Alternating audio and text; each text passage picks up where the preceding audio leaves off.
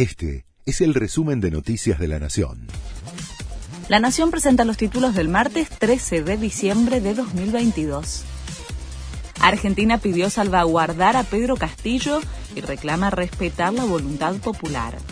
En un documento compartido con Bolivia, México y Colombia, además abogó por preservar la salud del expresidente, detenido luego de su destitución.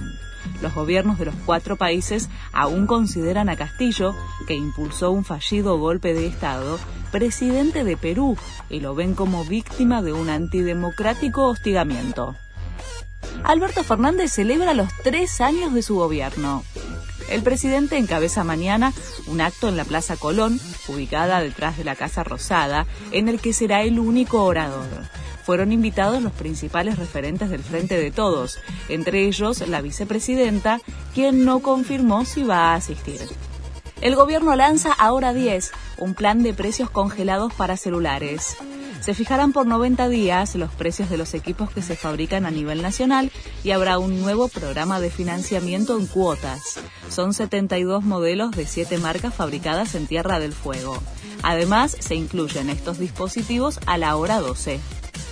La selección juega por un lugar en la final. Enfrenta hoy a las 4 de la tarde a la aguerrida Croacia, subcampeona mundial, con la ilusión de avanzar a su sexta final de la historia. Ángel Di María o Leandro Paredes, la gran duda de Scaloni. La reventa para la semifinal con precios desorbitantes. Conseguir una entrada a precio oficial para ver a la selección frente a Croacia es casi imposible.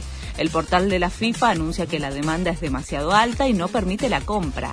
Se pagan hasta 4.200 dólares los tickets que en la venta oficial cuestan 600. Este fue el resumen de Noticias de la Nación.